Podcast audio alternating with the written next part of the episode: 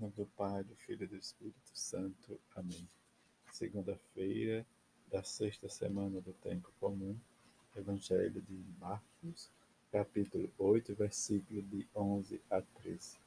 Naquele tempo, os fariseus vieram e começaram a discutir com Jesus e, para pô-lo à prova, pediam-lhe um sinal do céu. Mas Jesus deu um suspiro profundo e disse: Por que esta gente pede um sinal? É verdade, vos digo, a esta gente não será dado nenhum sinal.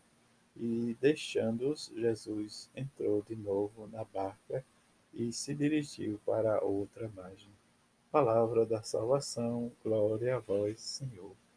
Nesta segunda-feira, em que ouviremos da primeira leitura tirada do livro do Gênesis, a, a Caim atirou-se sobre o seu irmão Abel e o matou. Na narração em que vamos escutar a palavra de Deus, em que Caim mata seu irmão Abel com inveja, porque diante do sacrifício que é oferecido às oferendas, é, o a oferenda de Abel é rejeitada por Deus.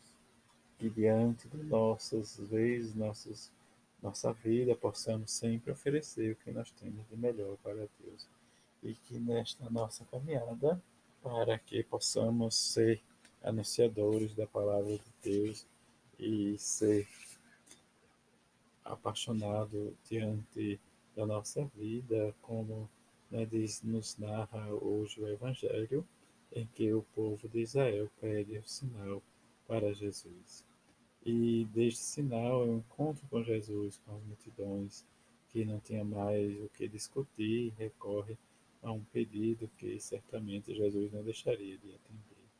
No entanto, este desafio em público seria de todo interesse de Jesus de atender, mas confirmar sua condição de Messias Eis a grande dificuldade em que Jesus não, não demonstra realmente esse desejo em que ele é o Messias, mas que cada um vá descobrindo de maneira extraordinária na sua convivência, na sua fé. Em missão em que nós recebemos também de forma extraordinária que possamos viver e experimentar cada vez mais a força do Evangelho de Jesus e atender o pedido dos fariseus, de não atender, melhor dizendo, para fazer um show e fazer também, demonstrar dessa forma, às vezes, como a gente vê, ou queremos demonstrar o poder de Deus. Mas Jesus vai realmente conduzir de maneira espetacular, diz a sua missão no silêncio, naqueles que o pede, que vai trazer com que experimentemos e nos fascinemos pela força de Jesus. Jesus, diante de ser o Messias, ele faz com que cada um vá descobrindo e vivendo e se aproximando dele para ter em plena consciência diz a busca do que realmente cada um de nós procuramos. Diante desses três né, de hoje, esse pedido diz que quer que Jesus prove que ele é o Messias, esse sinal, mas que Marcos né, diz, vai nos apontar, diz a recusa, a dor, mas também né, diz diante desse discutir, que é o sinal que é narrado em Mateus e Lucas, o sinal de Jonas, que Jesus vai dizer, diante dos três dias, né, no ventre da peixe, né, Jesus também ficará três dias no ventre da terra. A violência sofrida sobre Jesus ressaltará né, no resgate dos homens pelo seu sangue a salvação. Que assim né, o sangue de Abel que clamou ao Senhor, o sangue do justo Jesus nos resgatará de nossos pecados.